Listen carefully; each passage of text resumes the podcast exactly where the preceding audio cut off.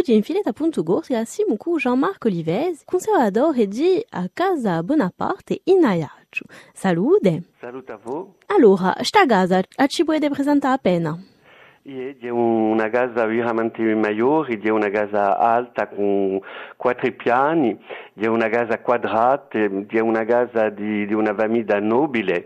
Pare quasi un palazzo italiano, ma non mica tutti i belli aspetti che ci sono annanti i finestre di palazzi in Italia, ma è una, una casa, si vede, una casa di gioco, una casa di una famiglia, eh, una famiglia veramente importante. Al principio una famiglia iacina, una famiglia di, um, di, di, di, di notabilità iacina e poi dopo è, eh, diventa a casa di unido di due soprattutto di Bonaparte per, per l'Europa, per, per avere questa gloria che l'hanno avuto in tutta l'Europa. E oggi cos'è questa casa? Questa casa è stata a proprietà di famiglia Bonaparte sino alla morte di Letizia. Dopo è passata a Napoleone III, un nipote dell'imperatore Napoleone I. Mm-hmm. E, l'imperatrice eh, Eugenia, a donna di Napoleone III,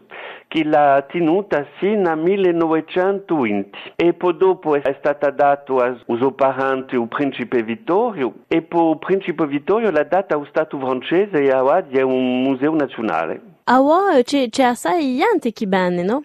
Yeah, yeah. c'è veramente molti gente che viene qui, abbiamo 90.000 eh, visitori all'anno. Ah, yeah, quantunque.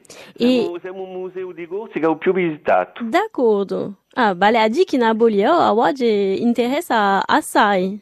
Eh, ah, e poi, come dire, in un mondo usano, quando si parla di Agorziga, tutti dicono, eh, ah, è l'isola di Napoleone, che, che lo sia in Asia, che lo sia in America, è sempre la stessa canzone. E, e, e oggi i visitori di due li bene, no?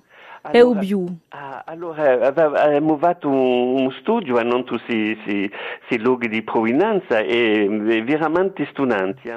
Da, ci sono certi paesi che sono sopra rappresentati, per esempio l'australiano, mi detto mica perché gli australiani vengono in Russia a casa di Napoleone, i brasiliani, ci sono i paesi che sono veramente rappresentati. Eh, e potremmo avere um, uh, i russi, i ghinesi, Uh, ci sono certi paesi che di più in più vengono a visitare Casa Bonaparte. Oggi in filetta appunto Gorsiga siamo con Jean-Marc Olivesi che ci conta a Casa Nabulio. In sta casa da qui a un mese ci sarà un'esposizione. Allora, ci puoi spiegare appena ciò che è? Allora, quest'anno sono 250 anni che è nato Napoleone in sta casa e abbiamo voluto fare una, una piccola esposizione a Nonta, avami da Bonaparte a un momento in Napoleone nasce. Dunque, abbiamo presentato ritratti di i membri di Avamida, i, i parenti, i, i zii, i zii, i servi di Avamida. Ehm, abbiamo presentato tutti i membri di Avamida con un ritratto e accanto al ritratto una planche, si dice in francese, una planche in dove abbiamo aggiunto eh, ciò che lavato sul perso- personaggio rappresentato, come, come era legato ai, Bonaparte, se era un parente, se era una serva, se era eh, qualche, come Pasquale Paoli che veniva, che veniva spesso in sta casa.